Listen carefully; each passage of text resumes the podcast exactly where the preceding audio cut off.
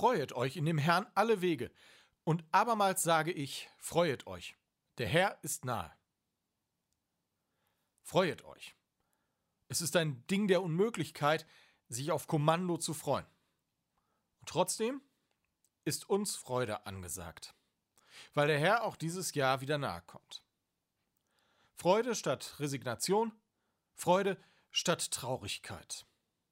Die Weihnachtsbotschaft, die ihr Licht vorauswirft, überstrahlt seit Ewigkeiten die sonst in der Welt vorherrschenden Probleme.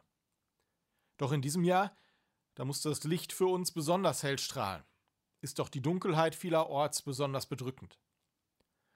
Nach dem gescheiterten Lockdown Light kam nun der harte Lockdown. Wieder einmal schließen Geschäfte, wieder einmal ist Homeschooling angesagt und wieder einmal fehlt eine klare Perspektive. Allerdings, in diesen Zeiten bekomme ich trotzdem Klopapier.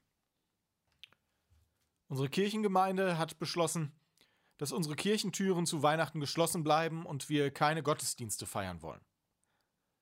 Auch die Andachten vom Viadukt aus, die Einladung zum Weihnachtsspaziergang, die müssen wir zurücknehmen. Wobei, so ganz stimmt das nicht mit den geschlossenen Türen. In den nächsten Tagen öffnen wir die Kirche im Sinne einer offenen Kirche für Gebet und das Entzünden einer Kerze. Nicht zum langen Verweilen, aber doch für ein kurzes Innehalten vor und mit Gott. Außerdem bin ich jetzt erst recht ansprechbar und auch häufig in der offenen Kirche mit dabei. Denn es gibt dieser Tage viele Menschen, die Gesprächsbedarf haben. Wenn auch du dazu gehörst, dann melde dich gerne bei mir oder komm vorbei. Die Öffnungszeiten in den nächsten Tagen, aber auch Impulse zu Weihnachten eine Anleitung für eine Hausandacht oder kleine Videos finden sich auf unserer Internetseite www.ev-kirche-wengern.de. Ansonsten findet man mich auch auf Instagram, at Godcaster. Wie immer gilt, wenn euch die Andacht gefällt und ihr etwas Nachdenkenswertes oder ihr etwas Tröstliches abgewinnen könnt, dann teilt sie ruhig gerne weiter. Freut euch in dem Herrn alle Wege, und abermals sage ich, freuet euch, der Herr ist nahe. In dieser Erwartung auf einen nahenden Gott sind wir miteinander verbunden und feiern nun unseren Gottesdienst im Namen Gottes des Vaters und des Sohnes und des Heiligen Geistes. Amen. Auch die Tochter Zion soll sich freuen, weil der König kommt. Daher singen wir das nächste Lied Tochter Zion, freue dich, Jauchze laut, Jerusalem.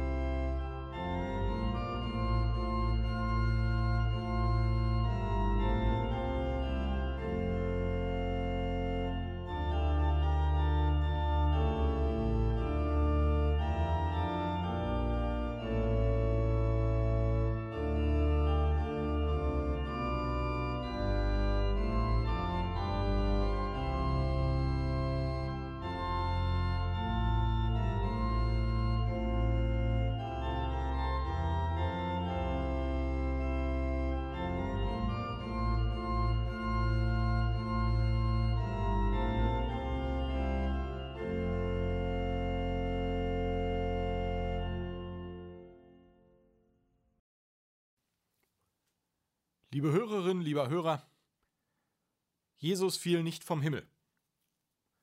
Die Menschwerdung Gottes, wie es zu Weihnachten immer theologisch bedeutungsschwanger heißt, die geschieht wie so viele Handlungen Gottes in der Welt, nämlich unter den Regeln und Bedingungen dieser Welt.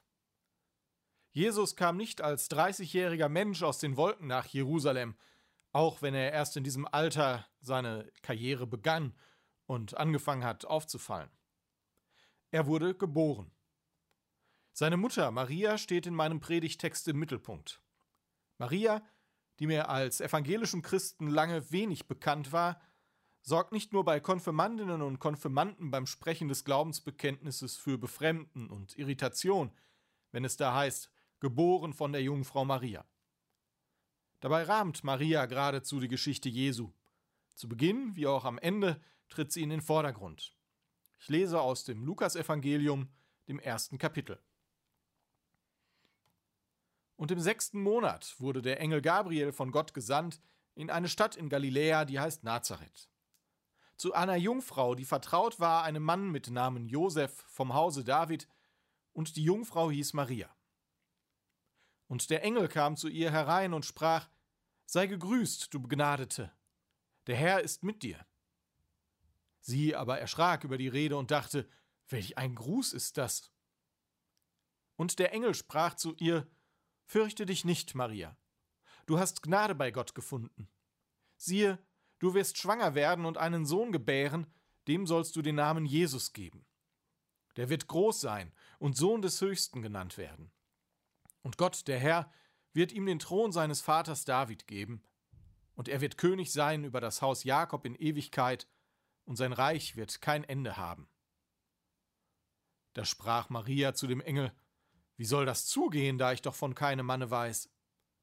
Der Engel antwortete und sprach zu ihr, Der Heilige Geist wird über dich kommen, und die Kraft des Höchsten wird dich überschatten, darum wird auch das Heilige, das geboren wird, Sohn Gottes genannt werden. Und siehe, Elisabeth, deine Verwandte, ist auch schwanger mit einem Sohn in ihrem Alter und ist jetzt im sechsten Monat, sie, von der man sagt, dass sie unfruchtbar sei. Denn bei Gott ist kein Ding unmöglich. Maria aber sprach, siehe, ich bin des Herrn Magd, mir geschehe, wie du gesagt hast. Und der Engel schied von ihr. Hier erzählt Lukas von der Ankündigung der Geburt Jesu. Gleich zwei Verwandte werden wundersam schwanger. Elisabeth, eine Cousine Marias, die bereits lange ungewollt kinderlos geblieben ist, wird Johannes, den Wegbereiter Jesu, bekommen, und Maria soll Jesus bekommen. Die Jungfrauengeburt ist für geistesgeschichtlich wie sexuell aufgeklärte Menschen nicht zu begreifen. Wir wissen, normalerweise gibt es das nicht. Es gehört Sexualität zum Kinderkriegen. Auf jeden Fall die Vereinigung von Spermium und Eizelle. Das wurde lange Jahrhunderte nicht unbedingt von der Kanzel verkündigt. Ich halte den Umgang mit Sexualität in der kirchlichen Verkündigung vergangener Tage für problematisch.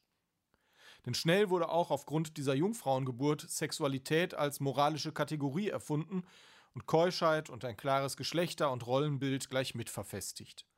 Dann kamen noch missverständliche Begriffe wie unbefleckte Empfängnis, dabei geht es allerdings um die Empfängnis Marias, nicht Jesus, und das schwierige Thema Erbsünde zu, und schon gibt es eine für mich krude Sexualmoral.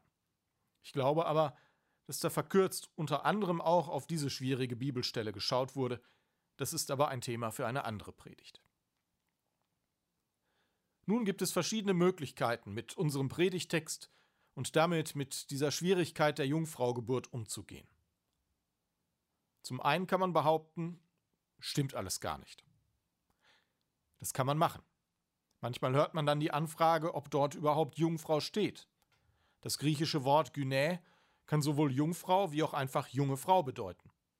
Ab wann spielt Gott dann eine Rolle? Sicherlich gibt es auch die für uns wissenschaftlich wahrscheinlicher erscheinende Möglichkeit, dass Josef doch der biologische Vater von Jesus ist. Hat Jesus dann zwei Väter? Ist es eine Patchwork-Familie oder war der familiäre Begriff von Vater einfach seiner Zeit voraus? Für die Frage, warum Lukas diese Geschichte so erzählt, gibt es Gründe. Zum einen wurden die Erzählungen von Jesus erst später aufgeschrieben. Zur damaligen Zeit war es beinahe üblich, dass Messias, Wundertäter, andere, von denen man das Heil erwartete, denn davon gab es derzeit tatsächlich mehrere, oft auch eine Jungfrauengeburt vorweisen konnten. Das kannte man aus der Mythologie, es war beinahe ein Stilmittel.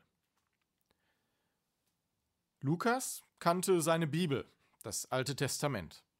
Und er beschreibt die Szene in einer ähnlichen Art und Weise, wie Abraham und Sarah verkündigt wurde, dass sie auch noch ein Kind bekommen sollten. Durch einen Engel, der die Zweifel über das Wunder ausdeutete. Daran konnten die Hörerinnen und Hörer damals anknüpfen. Für sie war es vertraut, dass Gott in die Schöpfung eingreift und Wunder tut. Damals kannte man derlei Geschichten noch auswendig, darum waren sie auch viel präsenter. Dann gibt es eine weitere Beobachtung. Die anderen Evangelien haben solch eine Erzählung nicht. Die Bibel scheint aber überhaupt kein Problem damit zu haben, dass eine solche Begebenheit einmal aufgenommen wird und einmal nicht. Diese Spannung, Jungfrauengeburt ja oder nein, blieb offenkundig bestehen. Uns liegt es nahe zu fragen, ist denn nicht dann ein Evangelium wahr und eines nicht? Diese Fragestellung führt mich zu einer weiteren Idee. Womöglich geht es in der Ankündigung der Geburt Jesu gar nicht um eine biologische Beschreibung dessen, was passiert ist. Ganz ähnlich wie die Schöpfungserzählungen auch gar nicht beschreiben wollen, wie die Schöpfung vonstatten ging. Darüber habe ich im Frühjahr einmal gepredigt. In der Schöpfungserzählung geht es weniger um das Wie, als mehr um das Warum, mit welchem Ziel der Schöpfung. Es handelt sich dabei um Glaubensaussagen über den einen Gott, der Himmel und Erde gemacht hat. Deswegen habe ich auch keine Probleme mit dem Urknall und der Wissenschaft und interessiere mich sehr für das Weltall, ohne in Glaubenskonflikte zu geraten. Womöglich ist es bei der Jungfrauengeburt ähnlich. Ich denke, auch hier geht es Lukas weniger um eine biologische, denn mehr um eine theologische Deutung der Geburt Jesu. Wer ist dieser Jesus, ist die Frage. Jesus ist für uns wahrer Mensch und wahrer Gott, wie es im altkirchlichen Konzil von Chalcedon ausformuliert wurde. Daher ist es auch eine auszuhaltende Spannung, Texte von Jesu Stammbaum im Matthäusevangelium neben einer Jungfrauengeburt bei Lukas stehen zu haben. Jesus ist der Retter. Das wird Maria schon im Namen gesagt. Jesus bedeutet Gott rettet, höchstpersönlich. Er greift in die Welt ein. Jesus tut Jahre später Wunder, rüttelt auf, erinnert an Gott und daran, dass jeder Mensch Gott ernst zu nehmen hat. Manchmal ist Jesus da unnahbar, abweisend, er erscheint fast überirdisch. Seine Mitmenschen sehen Gott in ihm, zumindest später. Dagegen ist die menschliche Seite gerade in Maria stark. In der Frau, die wie alle Frauen in der Schwangerschaft unter Übelkeit leidet, die nicht mehr kann, als sie mit Josef in Bethlehem eine Herberge sucht, die sicherlich manchmal überfordert ist in ihren jungen Jahren. Und am Ende ist sie es, die ihren toten Sohn in den Armen hält, die in ihrer Trauer so vielen Trauernden nahe kommt. Dadurch spielt Maria auch in der evangelischen Theologie eine große Rolle, weil sie es in der biblischen Überlieferung tut. Als nahbares Glaubensvorbild ganz ohne Sexualethik und Moral. Der Engel sagt einen zentralen Satz. Bei Gott ist kein Ding unmöglich. Maria nimmt dieses Wort in sich auf und glaubt. Braucht es dazu eine Jungfrau Maria? Für mich nicht. Aber wer daran glauben kann, liegt sicherlich genauso richtig. Und der Friede Gottes, der höher ist als alle Vernunft, bewahre unsere Herzen und Sinne in Christus Jesus. Amen.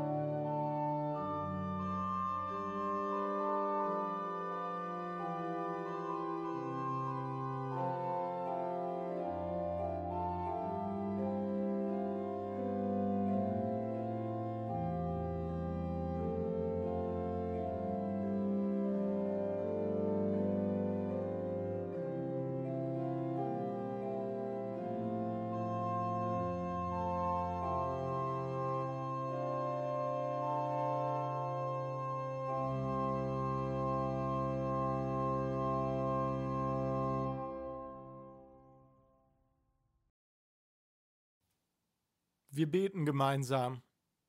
Vater unser im Himmel, geheiligt werde dein Name. Dein Reich komme, dein Wille geschehe, wie im Himmel, so auf Erden. Unser tägliches Brot gib uns heute und vergib uns unsere Schuld, wie auch wir vergeben unseren Schuldigern. Und führe uns nicht in Versuchung, sondern erlöse uns von dem Bösen denn dein ist das Reich und die Kraft und die Herrlichkeit in Ewigkeit. Amen. So segne und bewahre uns der lebendige und wundertuende Gott, der Vater, der Sohn und der Heilige Geist. Amen.